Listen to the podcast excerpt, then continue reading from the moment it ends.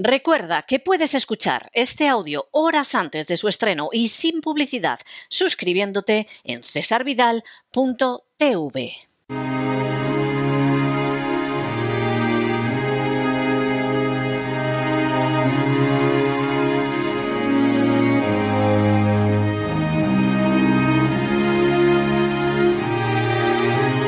La biblioteca con Sagrario Fernández Prieto.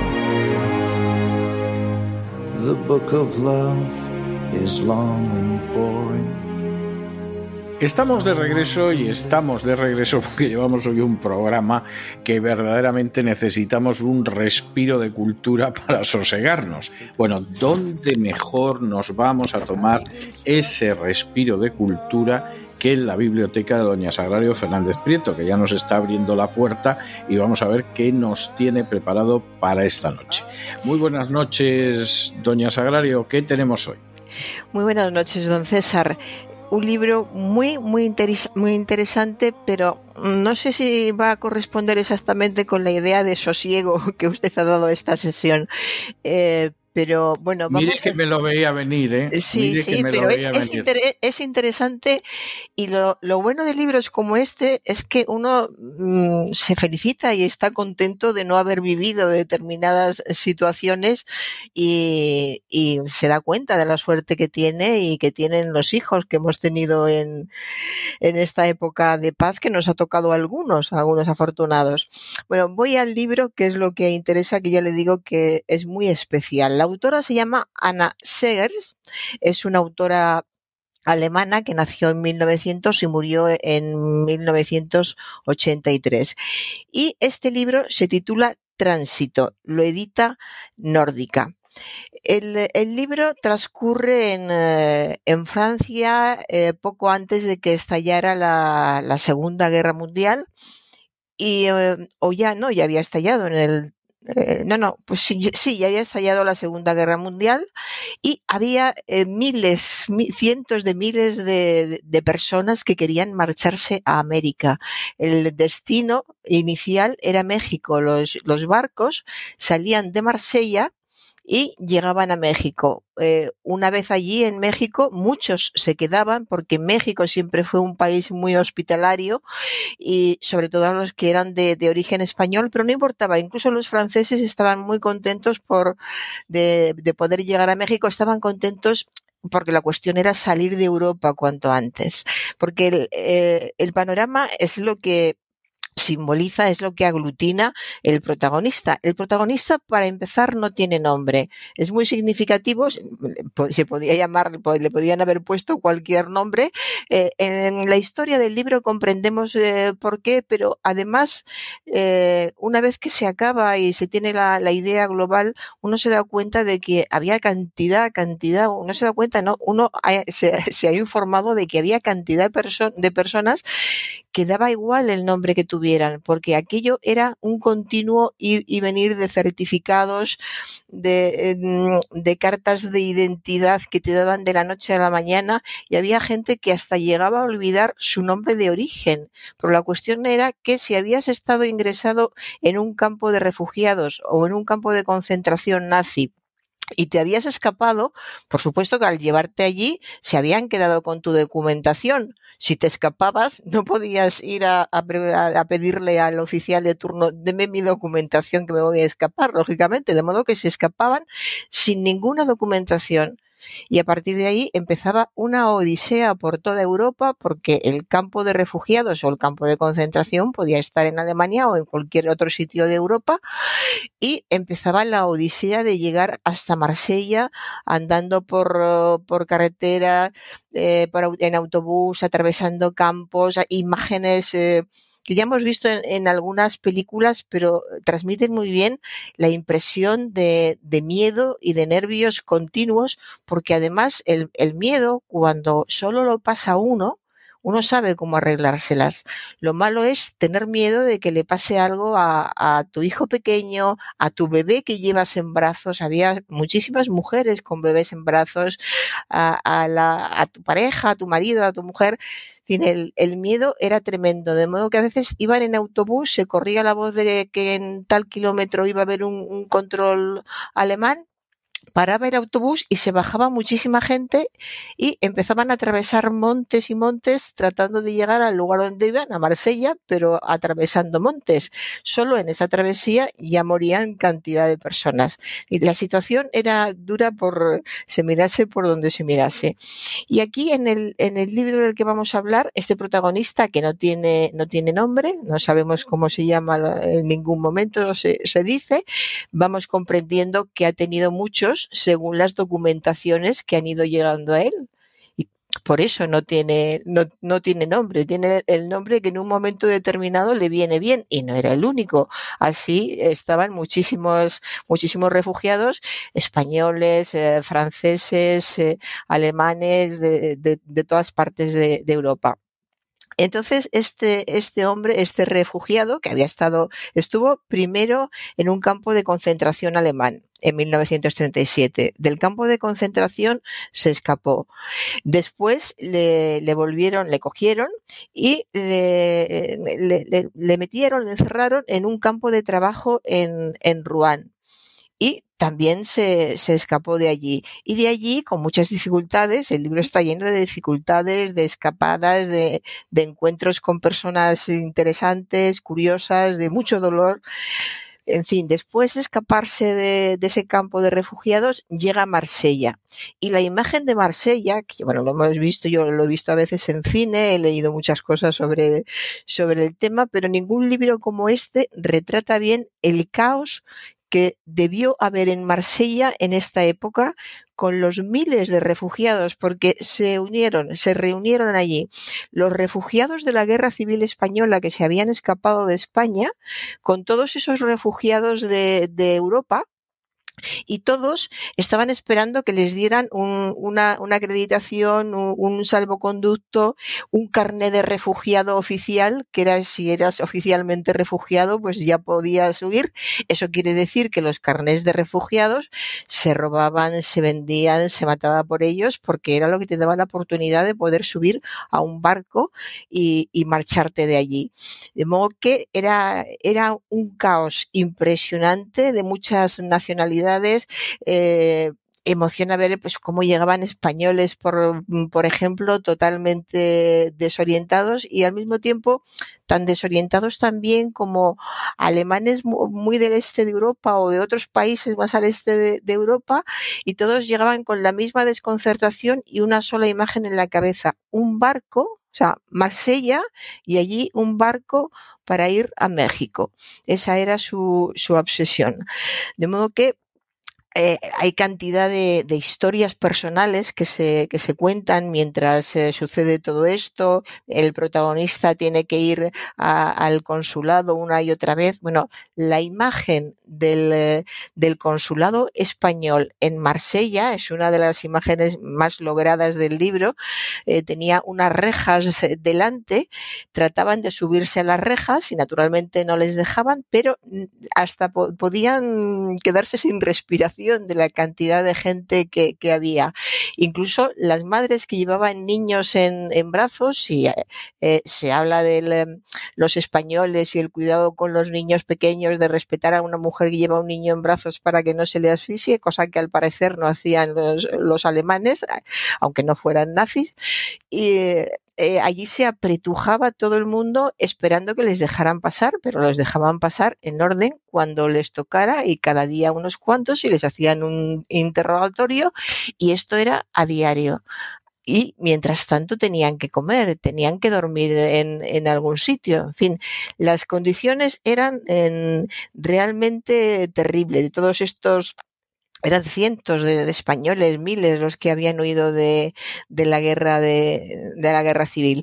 Y allí está este hombre, este hombre que no tiene documentos, porque como ya he dicho, se habían quedado en, en el campo de concentración y eh, había, tiene, tiene frases eh, realmente impresionantes, diálogos muy buenos en, en, en tabernas y, y todo demás con la, idea clara de que nadie decía exactamente quién era, pero muchas veces no era por la intención de ocultarlo.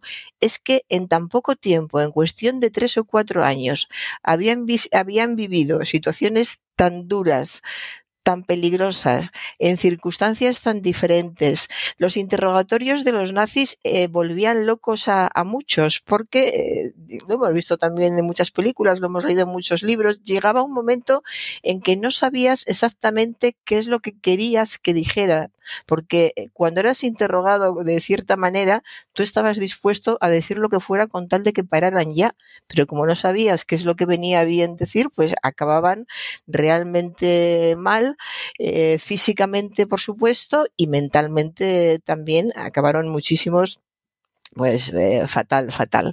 Y este preso, hay una intriga desde el principio en el libro, porque este preso huye con un maletín que le dio otro, peso, otro preso del, del campo eh, de concentración donde estuvo. Eh, e-, ese maletín está lleno de las cartas que el otro preso, del que se hizo amigo en ese campo, no pudo enviar a su esposa. Pues no le dejaron. Él le escribía cartas, las metía en sobres, ponía la dirección, su nombre pero nunca dejaron mandarle esas cartas. El, amigo se encontraba muy mal y antes de morir le dio un maletín con todas esas cartas con el encargo de que se las entregara a su mujer cuando lograra salir de allí. Y él, pasando por avatares impresionantes, con una cantidad de dificultades increíbles, lleva este maletín, no lo suelta nunca. Tiene muy claro que ese maletín lo tiene, lo tiene que entregar. Y eh, está, eh, es como el absurdo que se vivió a, mediados del siglo XX, el, eh, el, sinsentido de no saber ni quién eres, ni qué esperan de ti, que se, porque se te llega a olvidar realmente quién, quién eres, cuando ha dado ya suficientes pasos para que para que quede clara su, su, identidad y quién es y suficientes papeles, entonces surge una orden nazi diciendo que cada persona necesita cuatro o cinco fiadores de la identidad que tiene para poder salir de, de, Francia, para poder salir de Marsella. Claro, es muy arriesgado eso, porque si tú eres fiador de, de una persona que, y esa persona hace algo, y estamos tratando con, con el ejército alemán y con nazis, pues esos fiadores sabemos dónde podían ir si algo salía mal, así que encontrar fiadores de, una, de la identidad de, alguien era prácticamente imposible, como era prácticamente imposible encontrar una habitación para descansar. Y cuando por fin se encuentra una, eh, con unas dificultades y unas condiciones horribles eh, que tiene la, la, habitación y con otras personas, eh, es imposible descansar, no solo por esas circunstancias tan desagradables, sino porque en cualquier momento puede haber una redada. Entonces, como puede haber una redada, lo mejor es no quedarte dormido, es simplemente pasar la noche en un sitio eh, bajo techo, pero mejor no quedarse dormido para que la redada te pille, te pille espabilado. son, son situaciones mm, realmente terribles, duras, donde a cada paso vas viendo la humanidad o la falta de, una, de humanidad de los seres humanos, están los, los dos extremos, eh, está la angustia, la, la esperanza de, de, los barcos. Todos los días en el puerto de Marsella se ponían pizarras enormes con los nombres de los barcos que tenían que llegar. Y la gente miraba la pizarra, miraba los barcos y bien, estaba el barco que, que esperaba que, eh, un determinado grupo de personas. Y resulta que a lo largo del día, algunos de, o lo de los dos o tres días, algunos de esos nombres de barcos se iban borrando porque el barco había sido cañoneado desde una costa o porque algún estrecho estaba minado, entonces no tenían ninguna seguridad de que el barco que esperaban fuera a llegar y como dicen en un momento del libro, en realidad no esperaban un barco, esperaban la esperanza de un barco, porque se ponían delante de la pizarra con la esperanza de que hubiera un, barco. Una vez eh, mm, que habían conseguido ese visado tan, tan, tan difícil, lo que no tenían era, era el billete. En fin, una serie de dificultades terribles donde que se utilizan muy bien para que nos demos cuenta de, de la calidad o no calidad de los seres humanos, de cómo se comportan en situaciones tan críticas, de, de lo que ha sido Europa. O sea, no hace tanto que esto ha sucedido y parece mentira que Europa viviera una situación como esta y que hubiera tantos y tantos miles de refugiados andando por las carreteras de Europa carreteras, caminos, campos por, por todas partes. Y en, eh, en toda, toda esta, esta historia, que está sobre todo protagonizada por, por, este hombre y aparece también una mujer y hay una historia de amor que por supuesto es eh, difícil, ¿no? Dificilísima, dificilísima pero lo importante del libro, repito, es la sensación de, caos, esa sensación de caos de, de, Europa atravesada por gentes de nacionalidades muy diferentes que quieren huir de su país de origen, que quieren abandonar Europa para siempre, que quieren olvidar todo el sufrimiento que han pasado allí, que quieren salvar en algunos casos lo que más quieren. Las mujeres que se aferran a sus, a sus bebés en brazos, casi todas tienen que olvidar a otros niños que han perdido, entonces no quieren perder ese, quieren subir al barco con ese niño y tener la oportunidad de llegar a un lugar donde ese que llevan apretado eh, en brazos por fin pueda crecer y puedan tener un hijo aunque hayan perdido otros. De modo que este, caos es realmente terrible, está muy bien plasmado, muy bien plasmado. La, novela mm, te introduce en ella de, tal manera que sientes este caos, este dolor, todas esas pérdidas, la esperanza que tienen todos de, conseguirlo.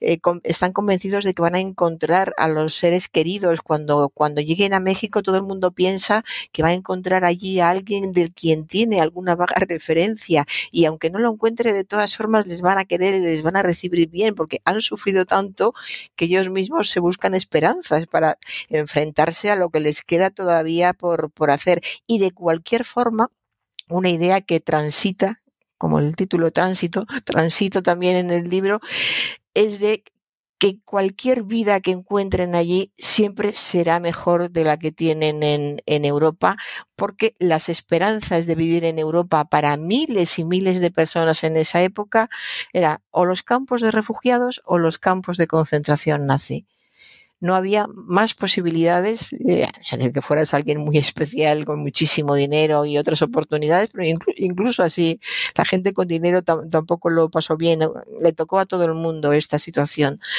De modo que cualquier cosa, cualquier cosa que encontraran era mejor que Europa porque por lo menos ya habían conseguido lo fundamental que era salir del infierno en que se convirtió Europa en, en ese momento. Y por supuesto no voy a decir cómo termina, don César. Pero el, el libro es suficientemente interesante y, mm, en fin, hay mucho dolor, pero también hay mucha, mucha, mucha esperanza y, y mucho que aprender. Hay que de, vez en cuando hay que mirar atrás y darnos cuenta de dónde venirnos, de dónde venimos, porque esta generación, al fin y al cabo, pues puede ser la de nuestros abuelos, quizá no, no está tan es, lejos. Es la generación de nuestros abuelos. De sí. nuestros abuelos.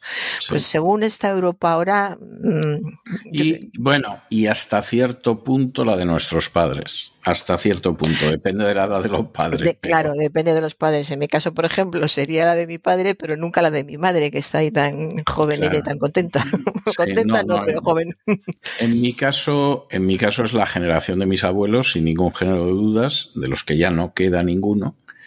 Y a mis padres les pilló en la infancia. Les pilló en la infancia, o sea, es eh, muy de refilón para ellos. Claro, igual que a mi madre. A mi madre todo esto le pilló en la, en la, infancia y recuerda el hambre y el frío, que es lo que se recuerda siempre de estas etapas malas. Es curioso, el hambre y el frío. Sí. ¿Qué, qué pasa? Es así. Bueno, yo recuerdo, yo hambre no, pero frío, desde luego que recuerdo muchísimo de, de, mi infancia y todavía de mi adolescencia. Bueno, ¿y qué tenemos? No sé si para niños o para jóvenes. Para, para niños, para primeros lectores. Eh, vamos a algo alegre, vamos a palabras mágicas. Quien tuviera palabras mágicas en cualquier momento. Pues este libro se titula Este álbum ilustrado para Mm, prelectores, niños que empiezan a leer, se titula Las palabras mágicas de Wanda. Y es un libro muy divertido, con unas ilustraciones. Eh, las autoras son Lucy Rowland y Paula Bowles. El texto es muy divertido, pero se apoya mucho en, un álbum ilustrado, lógicamente, se apoya mucho en las, en las ilustraciones para dar ese, esa vitalidad y sobre todo ese sentido del humor que en este libro es fundamental. La historia es la de Wanda, Y Wanda es una, una brujita, una brujita que resulta que es muy tímida, muy tímida, lo pasa fatal en el colegio, eh, lo, pasa fatal con, con, los amigos, se aísla detrás de su libro para que no le digan nada, porque casi no puede hablar de, de lo tímida que es y eh, se da cuenta cuando mira a los niños de que si quiere, porque ella quiere tener amigos y que no le queda más remedio que utilizar uh, palabras. Y si tiene una amiga, que se, que se llama Flo y llega un momento en que Flo, su amiga, tiene, tiene un problema en el colegio y ella tiene que, que ayudarla. Y ella es una brujita, es un colegio de, de, brujitas, es una brujita como todas y sabe palabras mágicas, pero como es tan tímida y le da tanto, tiene tanto temor a hablar, la cuestión es si va a ser capaz o no de pronunciar esas palabras mágicas para poder salvar a, su amiga. Eh, en fin, es un libro, ya le digo, delicioso, muy entretenido, muy simpático. Los primeros lectores se lo van, se lo van a pasar muy bien, se van a meter muy bien en, la piel de, la brujita Wanda, van a entender lo que le pasa, porque todo los niños han tenido esa sensación de querer decir algo, tener claro lo que tienen que decir, pero ser incapaces de decirlo. Que así, bueno, iba a decir, así es la timidez en los niños, y así es la timidez en todos, en los niños y en los adultos, pero en los niños es más difícil de, de superarlo. Pero en fin, es una, es una brujita y como es una brujita es muy lista y a los niños les va a gustar cómo soluciona su problema Wanda. Así que aquí tenemos las palabras mágicas de Wanda, de Delibes. Pues muchísimas gracias, doña Sagrario, y yo la voy a dejar esta noche con un tema que se titula Marseille, es decir, mm. Marsella, vamos, más adecuado, imposible, gran tema musical, y nos volvemos a encontrar la semana que viene, Dios mediante. Muy bien, pues hasta la semana que viene. Buenas tardes. Un abrazo muy fuerte. تأذي مشاعري أو تتسلى بسيرتي كتير مش هسمح لك تبقى كرامتي وسيلة رخيصة للتعبير.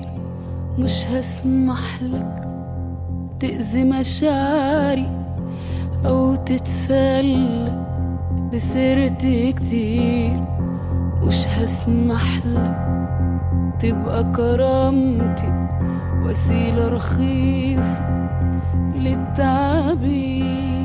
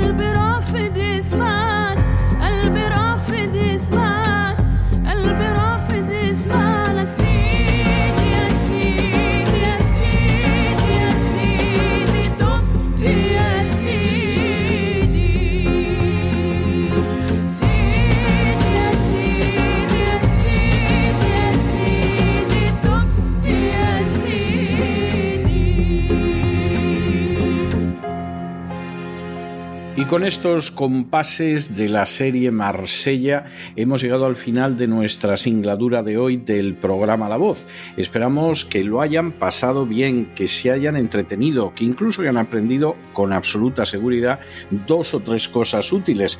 Y los emplazamos para mañana, Dios mediante, aquí en este mismo lugar y a la misma hora. Y por supuesto, ya lo saben, como siempre, nos despedimos con una despedida sureña. God bless you. Que Dios los bendiga.